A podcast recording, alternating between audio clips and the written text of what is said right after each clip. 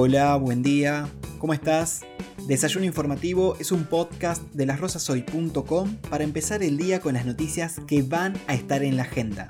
Soy Laureano Medina y mientras haces café, té o preparas el mate, te cuento un poco cómo está la cosa afuera de casa.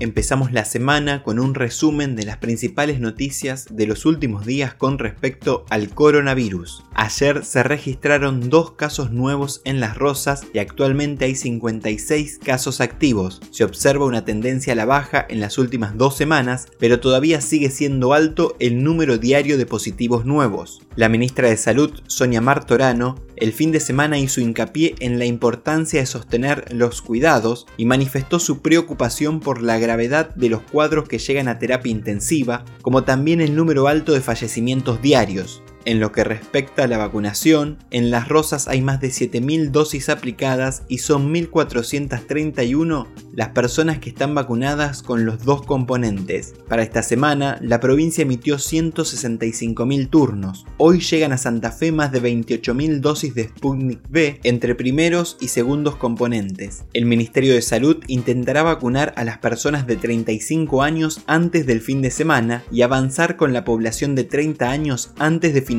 julio. Además, ayer a la tarde llegaron al país las primeras 800.000 dosis de Sinopharm de las 8 millones adquiridas recientemente a China. Se espera que la partida esté completa para el sábado 17 de julio. Mañana martes se firmará el primer contrato con un laboratorio norteamericano. Será con Johnson Johnson o Moderna. El acuerdo con Pfizer también se está terminando, pero no se llega a mañana. También se firmará un convenio de donación de Estados Unidos a Argentina por 2 millones y medio de dosis. ADMAT autorizaría estas vacunas en pocos días, principalmente porque Moderna está avanzando para que se aplique a menores de 18 años y Johnson Johnson es de una sola dosis, lo que facilitaría el operativo. Otro de los motivos es que las dos vacunas son candidatas a una combinación con aquellas que ya se aplican en Argentina. En Estados Unidos hay rumores fuertes de que Biden anunciaría nuevas donaciones. Al gobierno norteamericano le preocupa que el virus vuelva a afectar la economía, por lo que están convencidos de que es imprescindible vacunar al mundo entero para evitar nuevas variantes. La comunidad científica analiza la aparición de una nueva mutación, conocida como Epsilon, hallada a comienzos de 2021 en